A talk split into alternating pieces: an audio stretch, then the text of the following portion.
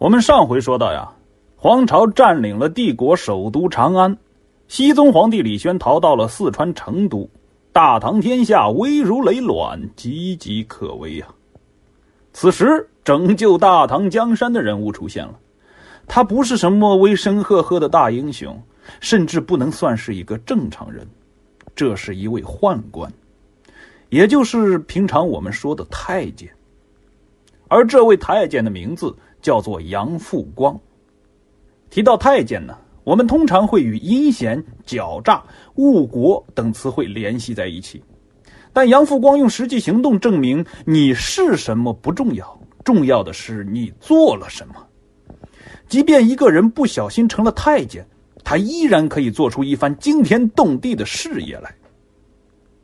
唐玄宗年间呢，十几岁的杨复光入宫成了太监，而对于做太监这件事，他也没有选择。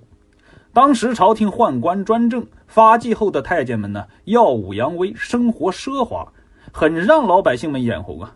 家境不好的人家就把自己的孩子去世，啊，也就是物理阉割，然后啊，托人送到宫里去做太监，希望能够改变家族的命运。出于这样的目的，杨复光被自己的父亲送到了宫里。晚唐的时候啊，太监们确实很风光，他们跟外戚斗，跟文官集团斗，还不断的进行内斗。在斗争中，他们掌握了权力，把控了朝廷，还能节制地方，甚至能够随意废立皇帝。他们呢，是那个时代的无冕之王啊。但事实证明，天真的老百姓只看到了贼吃肉，却没有看到贼挨打。太监们是很有权势啊，但那是极少数。这是一个特殊的群体，他经过多年的发展，已经形成了自己的运作模式。太监群里的斗争啊，更加阴暗，更加残酷，稍不留神便会死在阴沟里。杨富光是聪明的。他勤奋好学，粗通武艺，还熟悉战阵，并懂得察言观色。小小年纪的他呀，很快就发现，在太监这个群体里，如果没有强硬的后台，是很难生存的。所以，他任大太监杨玄介为义父。也就是在这个时候，他改名为杨复光，并迅速在太监党里站稳了脚跟。随后啊，杨复光到地方去任监军。太监做监军大多是给地方添乱的，而杨复光不一样，他懂武艺，也精通战阵，更重要的是他懂得和人打交道，所以啊，得到了官兵们的一致认可。也许是喜欢上了监军这个职业，也许是厌恶了朝廷中尔虞我诈的斗争，杨复光大多时间呢都是在地方工作的。但在朝廷中一直保持着自己的发言权，他镇压过王仙芝起义，也劝降过王仙芝，但是啊，被同事啊宋威给搅黄了。说到这里啊，大家应该对杨复光这个人呢有了初步的了解。我们发现他是一个很有能力的实干派，在太监群体中啊，算是一朵奇葩了。而接下来，他将证实自己是一个开了挂的人。是为拯救李唐王朝而诞生的人。西宗皇帝李轩逃到成都以后啊，迅速发布了秦王令。对于这个令啊，藩镇节度使们是不感冒的，但是杨复光他们不能不听啊，因为他们是太监。如果皇帝都没有了，那还要太监做什么呢？所以啊，对他们来说，为皇帝服务就是为自己服务。因此，杨复光要出兵讨伐黄巢。但黄巢登基称帝以后啊，也没有一直闲着，他也在派兵威服各路藩镇呢，大搞势力扩张。当时杨复光占据着邓州，他还没有出兵呢，混世大魔王朱温就打过来了。结果杨复光把自己的根据地邓州也给弄丢了。失了邓州不可怕呀，可怕的是失去了胆气。杨复光现在基本上算是一无所有了。但他的开挂人生才刚刚开始，接下来，他将要展示巧妇是如何做无米之炊的。杨复光先是把眼光瞄向了周吉，周吉这个人，我们前文是提到过的，在黄巢大兵过境的时候啊，他驱逐了节度使薛能，自己做了节度使。现在啊，这个人名义上已经投降皇朝了。杨复光眼光是很毒辣的，在地方工作多年的他，多少了解周吉这个人是什么人啊？感觉这个人是可以争取的。恰巧啊，这时候周吉派人来请他去吃饭。在这个时代去别人家里吃饭，可是一项高危活动啊，指不定到时候摔杯为号，自己的人头就被人给拿去了。所以啊，杨富光手下的人呢，都劝他说不要去。而这时候就显示出杨富光的胆气和见识了，他力排众议，大摇大摆的就到周吉的老巢许州去了。去了之后啊。那就是喝酒吃饭套近乎。杨富光在现场是多看少说，一直在察言观色，和周吉啊比拼着耐性。等到酒席到达高潮的时候，周吉终于先憋不住了，主动提到了朝廷中的一些事儿。这一提不要紧呐，杨富光仰天大哭。这气氛好好的，你哭个什么劲呢？周吉自然要来问呢，大哥，你哭啥呢？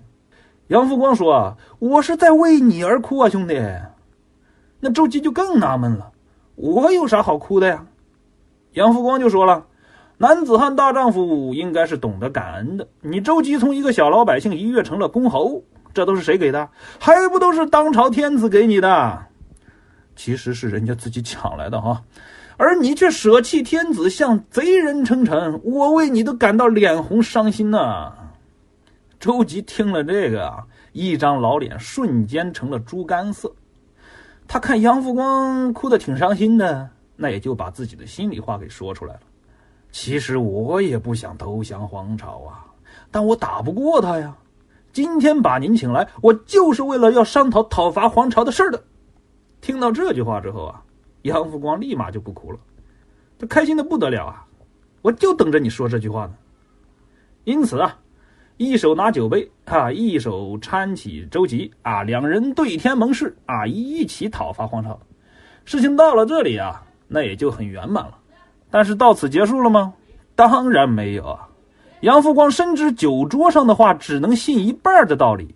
第二天呢，他就派自己的养子杨守亮率兵把皇朝派到许州的监军给杀了。这样一来啊，周吉想反悔都没有退路了。只能跟着杨复光一条路走到黑。至此啊，中武军节度使周吉正式叛朝，归附朝廷。而事情到这里还没完，杨复光是个能带兵的人呢，他知道一支军队必须集中统一指挥，所以啊，他对周吉说：“你的许州啊是个大城，守卫工作呀离不开你。讨伐皇朝这种事儿啊，你出兵入股就行了。打仗这种脏活累活啊，我来就行。”周吉一点就透，他是篡位得来的节度使啊，怎么敢轻易离开徐州呢？所以啊，杨复光的建议正中他下怀，他立马就说啊：“这话说的在理，那我赞助给你三千兵吧，哎，别嫌少哈，我手头也正吃紧呢。那你就去打黄巢吧。”杨复光就说：“哎呀，三千兵真正少了点啊，老哥你再加点呗。”周吉就说：“我这里真没得多了，要不然你到我的下属秦宗权那里去吧，他那里的兵多，你跟他要，就说我跟他说的。”杨复光一听就明白了，周吉这是踢皮球啊，他把自己踢到秦宗权那里去。行，明白了，那就不劳烦您了，那我就走呗。而秦宗权是个什么人物啊？他和周吉一样，也是驱逐了长官占领的蔡州，而蔡州啊是中武军节度使的辖区，归许州管，所以啊，周吉才会说秦宗权是他的下属，而秦宗权在之后的时间里会成为一个杀人狂魔。黄巢被朝廷消灭之后啊，他就接过了起义的大旗，自立为皇帝，拉起了一支蔡州军团。把整个黄河、淮河流域啊，全部扫了一遍，真正是打遍天下无敌手啊！而更让人惊恐的是，他的蔡州军团又称吃人军团，这些人呢，喜欢把人肉用盐腌制以后啊，充作军粮，暴行真是令人发指啊！要从这样的一个狠角色里讨过来兵源，无异于虎口拔牙。在乱世里啊，军队就是筹码，有了筹码才能下注呀，才能逐鹿中原，称霸天下呀。所以啊，这个兵是不好借的。周吉本人呢，其实也就是嘴上一说，把杨复光打发走而已。但他没想到的是，杨复光真的会去找秦宗权借兵，而且还借成了。他是怎么做到的呢？杨富光带着周吉给自己的三千军马，直接就开进了蔡州城，把秦宗权呢吓得是心里直打突啊！杨富光问：“听说你投降皇朝了？”秦宗权：“天地良心呐，我没有。”杨富光就说。说得好，我也是这么认为的。我现在要去讨伐皇朝，那你借我点兵呗。秦宗权就说：“杨大人，蔡州是个小地方，兵微将寡，守城都是问题啊，哪有余兵给您呢？”杨福光说：“周吉说你有。”秦宗权：“周吉是个王八蛋。”杨福光说：“那这样吧，啊，我跟皇帝刚写过信啊，说是要带兵讨贼。皇上说呀，参与的人啊都大大有赏。”让我做好记录，啊，以后好结算。我觉得老秦你这个人还是不错的，以后当个节度使啥的应该不成问题。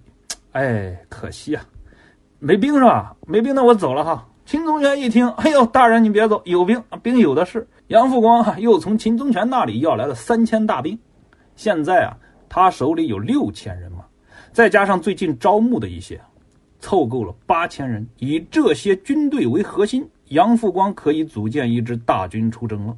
然而啊，在杨复光看来，事情还没有做彻底。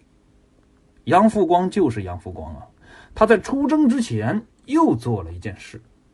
鉴于周吉和秦宗权不只是派了兵给他，同时还派了将，为确保这支军队牢牢地把控在自己手里啊，杨复光把这八千兵马打乱重整，编成了八军。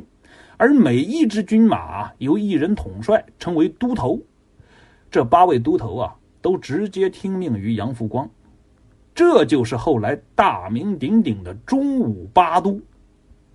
杨富光的眼光确实独到，他任命的这八个都头里呀，真是藏龙卧虎。后来的开创蜀国的王建，称霸一方的陆彦宏，割据华州的韩建。这些人都在这八个人里面，牛人呐！整顿好了军队以后啊，那就找人试试刀吧。出征目的地陈州，一仗下来，朱温败走，把前妻吃进肚子里的东西又吐了出来。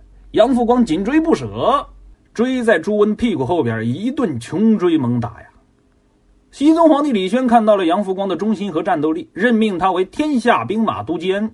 监督诸路大军入关围攻黄巢，杨富光以中武八都为核心，队伍扩大到数万人。随后，他带兵驻扎到武功。此时，黄巢还是个庞然大物啊！杨富光深知与之相比，自己的实力还十分弱小，不能力敌。他要在战场上寻找属于自己的盟友。而接下来的时间，杨复光很快找到了对的人。这个人。就是河中节度使王重荣，两个人最后是怎么合作的呢？我们且听下回分解。